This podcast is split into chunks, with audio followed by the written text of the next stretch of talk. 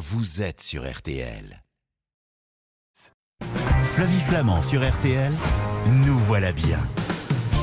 Vous trouvez que votre kiri a rétréci, que votre pot de margarine Saint-Hubert est plus léger? Ce n'est pas une illusion d'optique, c'est la shrinkflation, une ruse des industriels qui consiste à réduire la quantité d'un produit sans en diminuer le prix. Mais est-ce une pratique légale et quelles sont les marques qui nous volent le plus? C'est l'enquête de la semaine. Les foires au vin battent leur plein et c'est donc l'occasion de dénicher de bonnes bouteilles pour pas cher. Mais voilà, le rayon vin des supermarchés vous plonge dans des méandres d'indécision et votre caviste vous stresse tant il semble parler une langue inconnue. Alors comment bien choisir son vin quand on n'y connaît presque rien? C'est la question de la semaine. Difficile de se renouveler en cuisine tous les soirs quand on manque de temps ou d'envie. Mais alors pour éviter le réflexe malbouffe, quels sont les menus simples, équilibrés et sains qui se préparent presque tout seuls en un temps record? Ce sont les recettes de la semaine.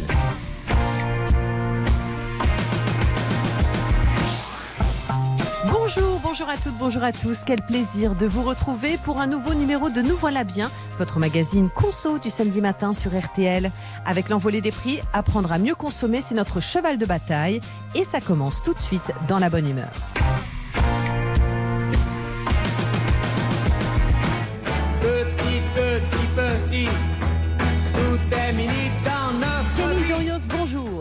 Bonjour Flavie. Bienvenue sur RTL en ce samedi matin. Vous êtes responsable des campagnes Food Watch. Alors, j'ai essayé de le faire en début d'émission. Ça n'est pas très simple. Comment est-ce qu'on peut définir la shrinkflation? Bon, c'est c'est un mot un peu barbare. Pour nous, on aime bien utiliser à Foodwatch le mot d'inflation masquée. En fait, c'est quand les industriels réduisent la taille des formats des produits en catimini pour en augmenter le prix au kilo sans en avertir le consommateur. Alors, Lint, Danone, Kiri, le Kiri est devenu Rikiki, Salvetta, le sirop Tesser, le sucre Saint-Louis. Quels sont tous les produits, les marques que vous avez interpellés en flagrant délit, je dirais, de shrinkflation? Et surtout, dans quelle proportion ces produits ont-ils été réduits? Alors, c'est des produits qui ont été réduits euh, euh, dans les trois dernières années. Donc, ça peut paraître un peu vieux, mais en fait, c'est très dur à enquêter, hein, parce que évidemment, trouver les deux produits dans le même rayon, c'est quasiment impossible. Donc, chez Kiri, on a on est passé de la petite portion de 20 grammes à 18 grammes. Mm. On a eu une augmentation de 11% au kilo, hein, donc on a vu chez Auchan, par exemple. Euh, celui qu'on m'a beaucoup envoyé après les périodes de Noël, et c'est, je trouve que c'est un bon exemple, c'est, les Pyrénéens de Lint, où euh, finalement il y a six chocolats qui manquent dans le paquet sur les 30, ce qui fait quand même un moins 20% de chocolat. Et il y avait pas mal de consommateurs qui m'ont envoyé, et je trouve que c'est, c'est vraiment euh, symptomatique de ce phénomène. Ils m'ont envoyé en disant Je comprends pas, j'ai l'impression qu'il y en a moins qu'avant, mais comme j'ai pas la boîte de l'année dernière, je peux pas vraiment comparer. Et en fait, ça, c'est le cœur du problème. C'est qu'en fait, il est impossible de comparer, il est impossible de connaître tous les poids de tous les produits qu'on achète par cœur. et, et par exemple, concernant les Pyrénéens, le prix avait bondi, je crois. hein. Ah, le prix d'une année sur l'autre avait pris 30%. C'est énorme. En fait, on a vraiment, et du coup, c'est totalement incomparable, surtout sur un produit qu'on achète vraiment euh, Ouais. en période de fête pour se faire ça. plaisir. Une fois dans l'année, quoi. Alors, le Voilà. sucre, en revanche, par exemple, Saint-Louis, ça, c'est quelque chose qu'on qu'on achète régulièrement. Voilà, c'est quelque chose qu'on achète régulièrement. Du coup, euh, euh, ça, pareil, hein, on avait eu, euh, on a eu une diminution de la quantité de sucre dans le produit, hein, qui était passée de 750 grammes à 650 grammes, et une augmentation du prix au kilo de 30%, ce qui est quand même pas mal. Hein. euh, pour pour le sucre Saint-Louis.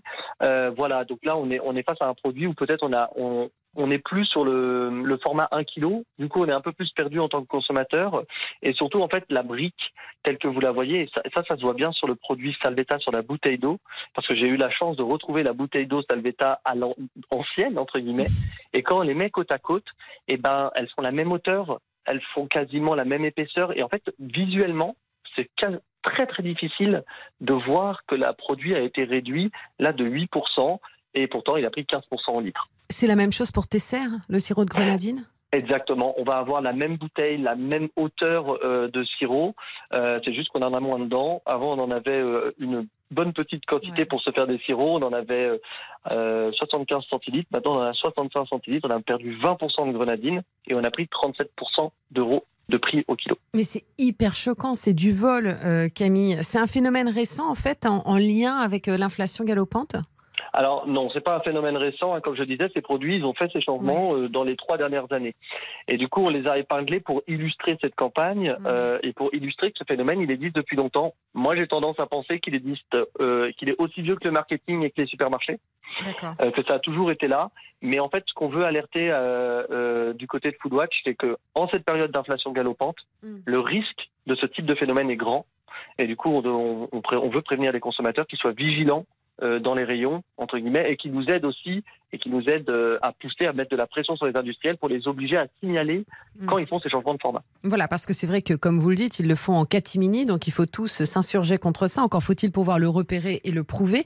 Comment ces marques justifient-elles cette modification, par exemple, de la taille des produits? Qu'est-ce qu'ils disent? Globalement, les justifications de la taille des produits sont, sont tout à fait entendables hein, par les marques. Des changements de recettes, euh, on va avoir l'inflation sur les prix. Hein, euh, comme actuellement, l'inflation euh, Mm. sur euh, les, les packaging, ce qui peut coûter. Des fois, on nous dit bah, on est passé sur un packaging 100% recyclable et recyclé, du coup ça coûte plus cher, du coup on a dû changer la taille, blablabla. C'est pas ça en fait le problème. Nous on n'est pas là pour dire qu'il ne faut pas le faire. Il faut pas faire ce changement de format Qui peut être bien justifié. La question c'est pourquoi ils le font sans en avertir le consommateur. S'ils sont, s'ils peuvent se justifier et s'ils sont capables aujourd'hui d'avoir une bonne justification, je pense que le consommateur est prêt à comprendre et à entendre ça et du coup ils ont qu'à l'afficher. Mais dites-moi, elles risquent quelque chose quand même, ces marques? Ah, elle ne risque rien du tout, c'est totalement légal, hein, évidemment, cette pratique. La seule chose qu'elle risque, c'est la colère du consommateur. Et euh, je peux vous dire que depuis qu'on a lancé cette campagne, euh, j'ai déjà reçu des centaines de messages de consommateurs euh, qui me signalent des produits et qui sont particulièrement en colère euh, face à ce phénomène. Du coup, c'est bien pour ça qu'on attend des entreprises qu'elles s'engagent et on appelle évidemment Mm. toutes les personnes qui voient ce type euh, de phénomène de nous envoyer un message, de soutenir notre pétition euh, sur notre site internet parce que c'est comme ça qu'on fera changer les choses. Hmm.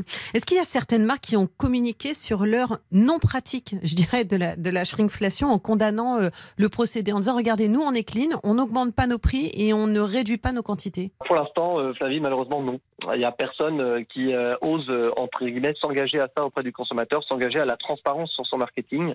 Les seules annonces qu'on a eues aujourd'hui, c'est euh, une annonce euh, de deux distributeurs, donc euh, de Super U assez rapidement, qui a condamné cette pratique, et de Michel-Édouard Leclerc pour, pour les centres Leclerc, qui a aussi condamné cette pratique, mais aucun des deux ne s'est aujourd'hui engagé à ne plus le faire Hmm. sans avertir le consommateur sur leur marque distributeur. Donc pour l'instant, on est sur les paroles, on attend les actes. Comment on peut faire, nous, en tant que consommateurs, pour se protéger un maximum mais ne pas se faire voler sur la quantité?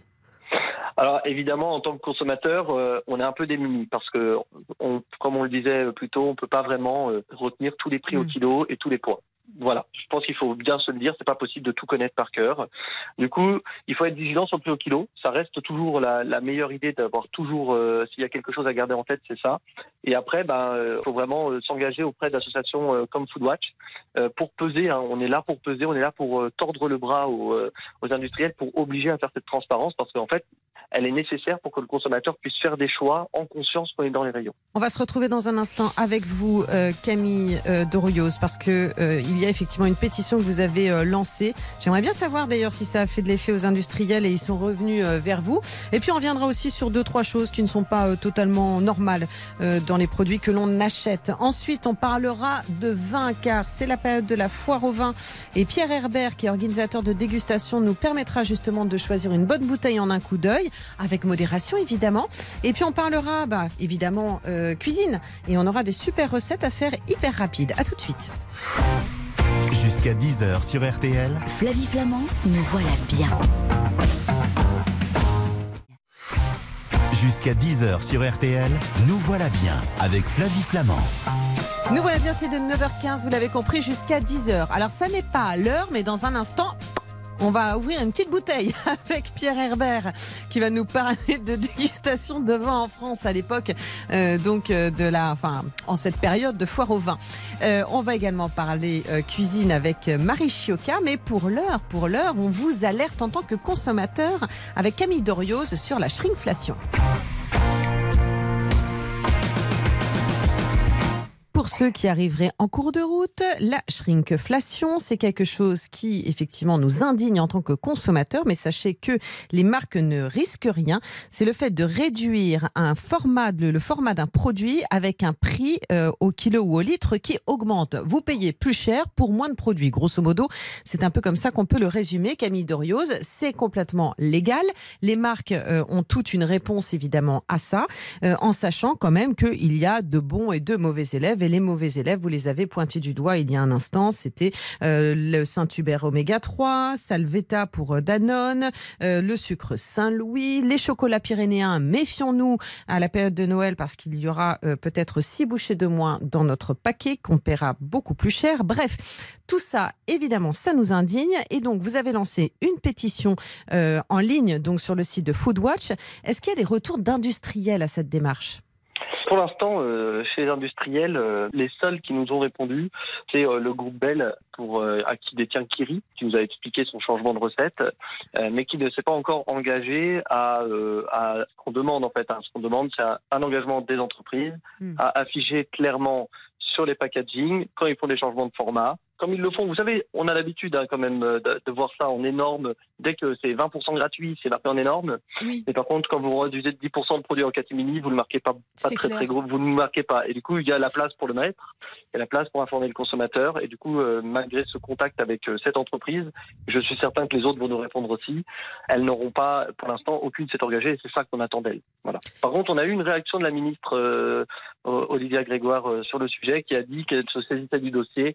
Bon, bah, du coup, euh, on, attend de voir comment ça va évoluer. Très bien. Est-ce que c'est normal quand même que le gouvernement autorise les fabricants de rillettes à remplacer le canard par du poulet sans mentionner ces modifications sur les emballages? Du coup, ça, c'est encore un autre sujet, mais du coup, c'est un sujet de transparence. Et du coup, en fait, c'est très lié tout ça. Hein. Mm. C'est une question d'information du consommateur euh, qui est très importante. Alors, ce n'est pas la première fois, malheureusement, qu'il y a ce type de dérogation.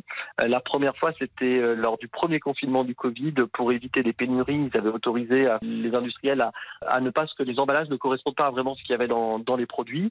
Ça a été réautorisé au moment, ça a été, il y a une nouvelle vague de dérogation qui a été faite à la fin du printemps de cette année au moment de, de, la guerre en Ukraine à cause des pénuries en huile de tournesol. Mmh. Et du coup, là, euh, c'est pareil parce qu'il y a une pénurie de production euh, de canards. Euh, du coup, c'est normal d'avoir des dérogations parce qu'il faut pas, genre, le but étant pas de, ce sont des, des choses exceptionnelles normalement, mais on trouve que quand même ça revient assez souvent et que euh, il faudrait pas que euh, l'exception devienne la règle et que finalement euh, l'information du consommateur soit toujours lésée sur ce point. Bien sûr. Et du coup là on a un vrai problème. Nous c'est ce qu'on leur avait dit, on leur avait dit pourquoi vous mettez pas un sticker dessus? Alors oui, vous pouvez peut-être pas réimprimer tous vos emballages, mais imprimer des stickers. Et mm. comme vous êtes capable de mettre des stickers offres spéciales un peu partout des fois, bah, mettez un sticker pour annoncer qu'il y a un problème dans la liste des ingrédients sur le produit c'est quelque chose qui nous a été, euh, on va dire, refusé par, euh, par les industriels parce qu'ils euh, n'auraient pas assez de stickers. Et dites-moi, c'est vrai aussi que les marques de margarine, de chips, les sauces hum. préparées sont autorisées à remplacer l'huile de tournesol par l'huile de palme? Alors en plus, ça quand même, c'est pas, pas anodin l'huile de palme hein, sur, sur l'environnement, de colza, d'arachide ou de soja sans changer pour autant leur emballage? Exactement. Bah ça, c'est ce qui est arrivé au moment de la pénurie euh, d'huile de tournesol due à la guerre en Ukraine. Alors, la pénurie, une sorte de, de pénurie, euh, genre la guerre en Ukraine a créé cette pénurie. Et du coup, euh, là, on a pareil, bah, encore une fois, on, a dû, on a dû monter au créneau Foodwatch pour pour se battre pour obtenir le plus de transparence possible, s'assurer que ces dérogations soient très courtes. en termes de temps.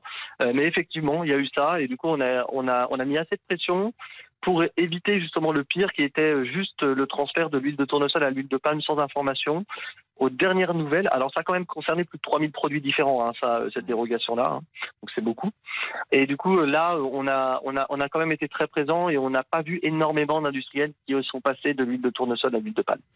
Et en même temps, pardon, mais c'est complètement basique. Euh, euh, si on fait une allergie et qu'on n'est pas prévenu non plus euh, d'un changement d'huile, euh, je trouve même que ça peut avoir des conséquences graves. Là, vous avez totalement raison et ça, pareil, hein, avec l'association des allergènes, des allergiques de France, on s'est battu pour obliger les industriels à signaler dès qu'il y avait une question d'allergène, il n'y avait pas de dérogation si c'était pas indiqué sur le produit. Et du coup là, euh, par contre, ça a été clair, net et précis et on, on a gagné sur ce point-là. On joue pas avec la santé des gens. hein. Bah, tu m'étonnes. Merci beaucoup, en tout cas Camille Doriose, d'avoir répondu à mes questions. Avec Je rappelle que l'on peut euh, se rendre sur le site de Foodwatch pour s'intéresser euh, à vos différentes enquêtes hein, et, et vos combats, et puis signer les pétitions qui peuvent effectivement permettre de faire avancer les choses. À bientôt Camille. On boit un petit À coup. bientôt. Vous allez me dire, il est un petit peu tôt quand même, mais un petit coup de pif. Vous êtes d'accord? Euh, avec modération alors. Bah évidemment, toujours avec modération. C'est parti.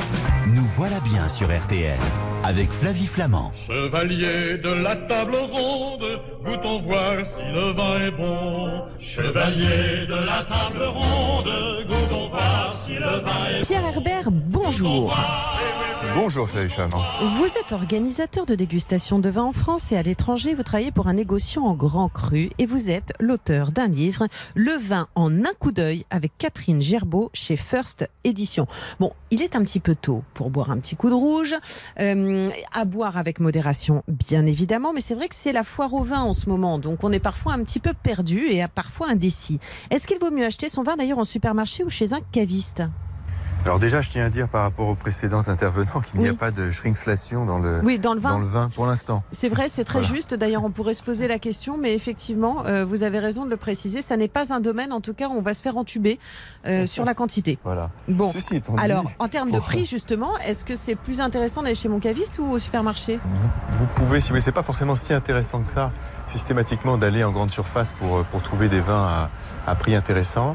Tout simplement parce que ce ne sont pas forcément les mêmes sélections que vous trouvez dans les, dans les deux. Bien souvent, vous avez beaucoup de petits domaines qui n'ont pas assez de volume pour être distribués par la, la grande ou moyenne distribution et qui du coup ne se retrouvent que chez, des, que chez les cavistes. D'accord. cavistes euh, plutôt indépendants d'ailleurs qu'il faut, qu'il faut privilégier. Donc je dirais sur les, sur les prix, ça ça, ça y a rien d'évident. Et puis après, sur euh, le, le choix de votre lieu pour vous vous approvisionner en, en bouteille, je trouve qu'il y a, il y a quand même un, un rôle aussi de, du caviste en tant que commerçant de quartier. Euh, voilà, je vais pas dire que c'est un rôle éthique d'aller chez son caviste, mais Oh, euh, voyez, c'est comme un peu pour les livres. euh, On préfère quand ils sont achetés chez les libraires indépendants que, que sur certaines plateformes en ligne. Oui, puis on peut échanger avec un caviste qui peut nous conseiller. Enfin, c'est toujours quelque chose, je trouve, de, de plus agréable. C'est quoi le meilleur millésime à acheter pour le vin rouge et ceux à éviter? Il y a bien sûr des millésimes qui sont quand même euh, euh, peut-être plus, plus recherchés, mais là sur les, les derniers, 2020 par exemple, étaient très très recherchés euh, en France, 2019, 2018. euh, on a parlé de trilogie euh, 18, 19, 20 sur, euh, Bordeaux par exemple. Dans beaucoup de- d'endroits en France, ce sont des millésimes assez magiques. Euh, 17 pour les blancs euh, euh, en, Bourgogne, 14 aussi en Bourgogne, euh, toujours pour les blancs, euh, 2015 un peu partout en France, euh, rouge et blanc c'est une année extraordinaire. Euh, voilà. Après, euh, s'il y a des millésimes à éviter, euh, euh, peut-être 2013 à, à Bordeaux, par exemple, qui est un peu moins, euh, qui était un peu plus compliqué. On va se retrouver dans un instant. J'ai encore plein de questions à vous poser. Pierre Herbert, et c'est dans Nous voilà bien. Jusqu'à 10h sur RTL, Nous voilà bien. Flavie Flamand. nous voilà bien sur RTL. Avec Flavie Flamand. Quels sont les super repas que l'on peut faire en moins de 5 ou 10 minutes? On en parlera dans un instant avec Marie Chioca, qui est créatrice et photographe culinaire et autrice. Mais pour l'heure, avec Pierre Herbert, on s'intéresse au vin. Le vin en un clin d'œil, c'est votre livre coécrit avec Catherine Gerbeau chez First Édition. Un livre que l'on conseille évidemment pour pouvoir s'y retrouver dans toutes les propositions Pierre Herbert que l'on peut euh, avoir euh, en ce moment, notamment au cours des foires au vin. Tiens d'ailleurs, comment est-ce qu'on repère en un coup d'œil un bon vin dans un rayon? Est-ce qu'il y a des, euh, des indices visuels qui, qui tout de suite doivent nous parler? Alors malheureusement, pas vraiment. C'est ça le- la, la difficulté, c'est que vous n'avez pas de- des choses qui vont vous dire euh, spécifiquement c'est un bon vin. Je dirais qu'il y a peut-être plus d'indices qui peuvent vous dire que c'est a priori un vin dont il faut se méfier. Ah. Euh, donc si vous avez, euh, je sais pas, des, une étiquette qui est peut-être un peu trop tape à l'œil ou euh, des mentions euh, qui peuvent être un peu inquiétantes si ce sont des, un vin de différents pays de la communauté européenne ou des choses comme ça, il Ouais. vaut mieux évidemment éviter. Donc il faut toujours privilégier quand même des... En général, les étiquettes restent, restent assez sobres parce quand vous essayez d'avoir des, des vins d'appellation, euh, d'appellation d'origine contrôlée. C'est pas forcément un gage de qualité, mais c'est quand même un gage de respect d'un cahier des charges Donc ça, ça, ça a quand même une indication sur le travail qui a été fait par le, par le vigneron. Peut-être des indications aussi à, à suivre, s'assurer que ce soit euh, des bouteilles qui étaient mises en bouteille au- au- à la propriété, au Ah, château. ça, ça change Euh, tout là quand c'est mis, mis- mis en bouteille au domaine? C'est au- aujourd'hui, en tout cas, vous êtes sûr d'avoir une garantie de provenance de votre vin.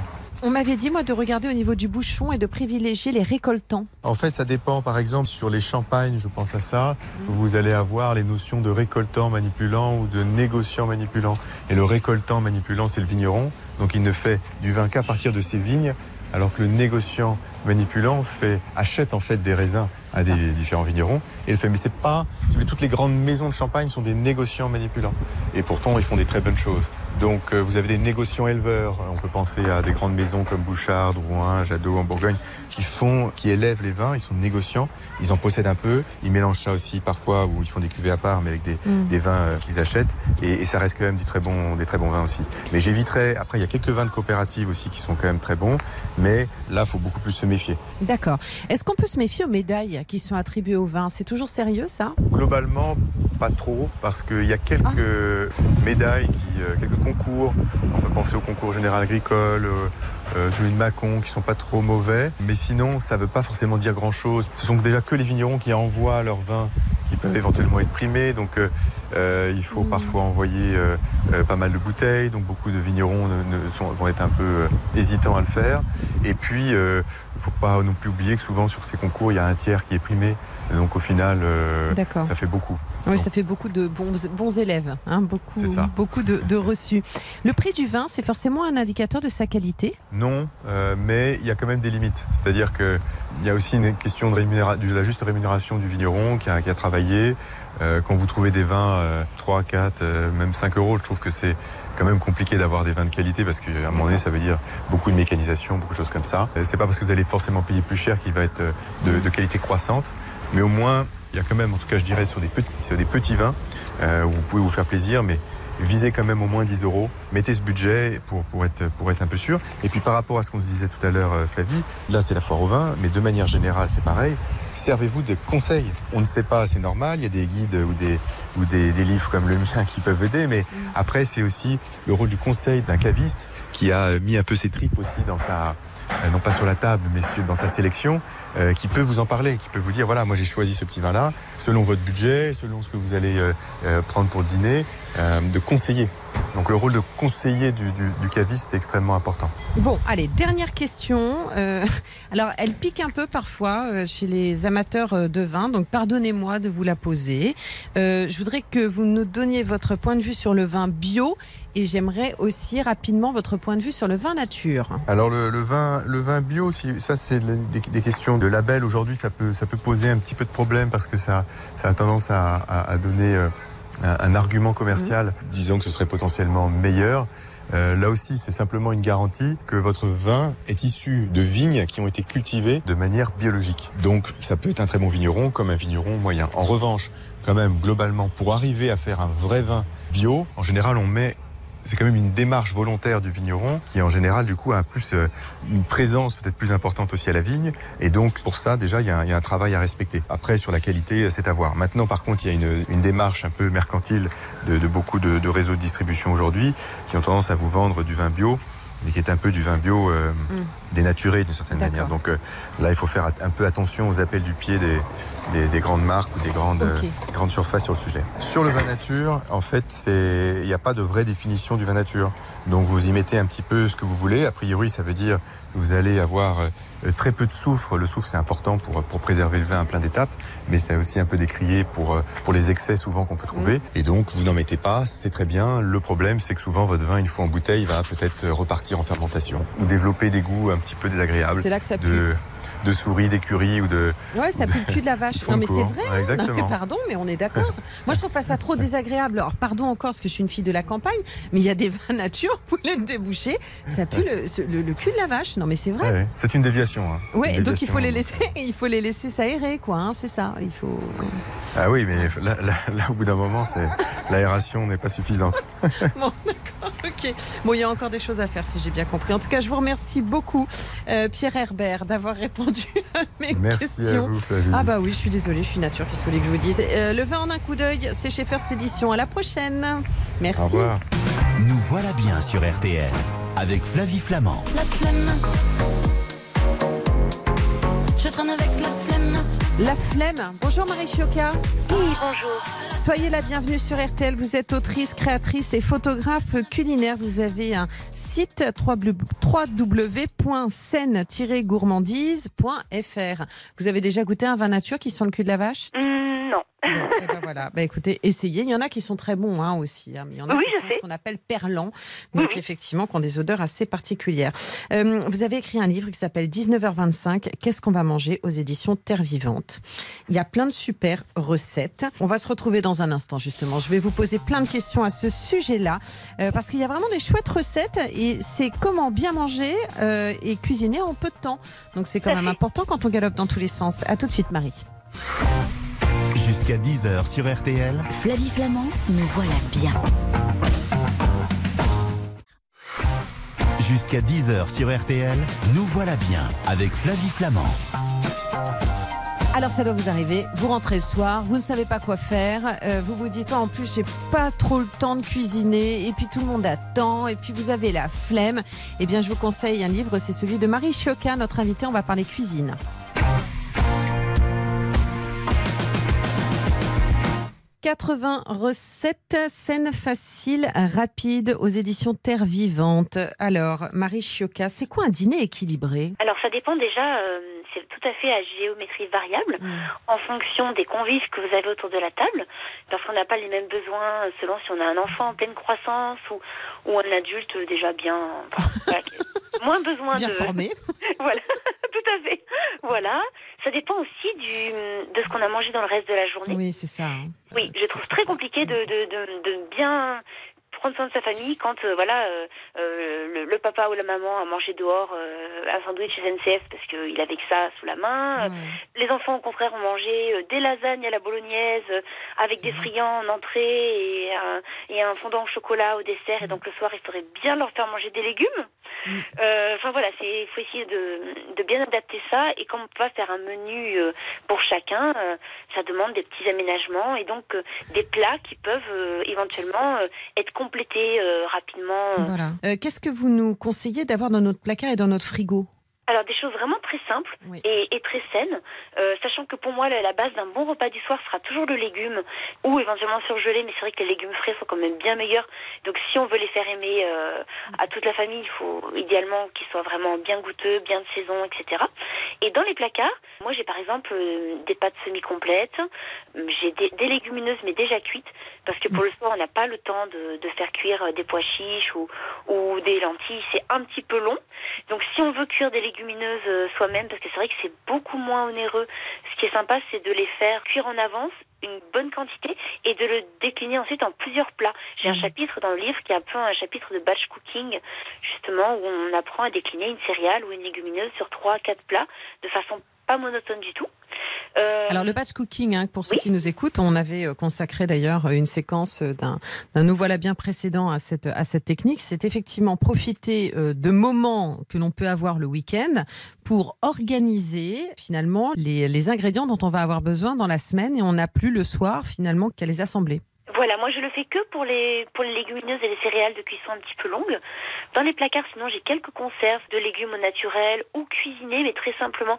Et euh, au frigo, bah, des choses très simples, euh, des œufs frais, euh, euh, des laitages de bonne qualité. euh, quelques yaourts. C'est vrai que chez nous, enfin, on mange des choses très simples et euh, par contre, on les, on les accommode euh, avec quelques petites pincées entre guillemets de magie, de d'épices euh, en cuisinant. euh, euh, Justement, parce que votre livre, il, il propose plein d'inspirations. Euh, par exemple, quand on n'a pas d'idée, ni le temps, ni l'envie, il y a toujours l'option pâtes. Alors ça, évidemment, c'est classique. Hein. T'as des pâtes. Oui, oui, bien sûr. Voilà. Ça peut Bon. être très équilibré. Mais absolument, et ça peut être très bon. Alors comment est-ce qu'on leur apporte un petit supplément d'âme, concrètement? Alors, déjà, euh, moi j'aime bien utiliser des pâtes complètes ou demi-complètes pour que ça soit pas des calories vides. Et ensuite, bah, le petit supplément d'âme, c'est la petite sauce vite faite euh, qu'on va. euh, Parlez de la sauce magique dans votre livre. Oui, c'est une sauce à base de tomates cerises. Elle est géniale celle-là.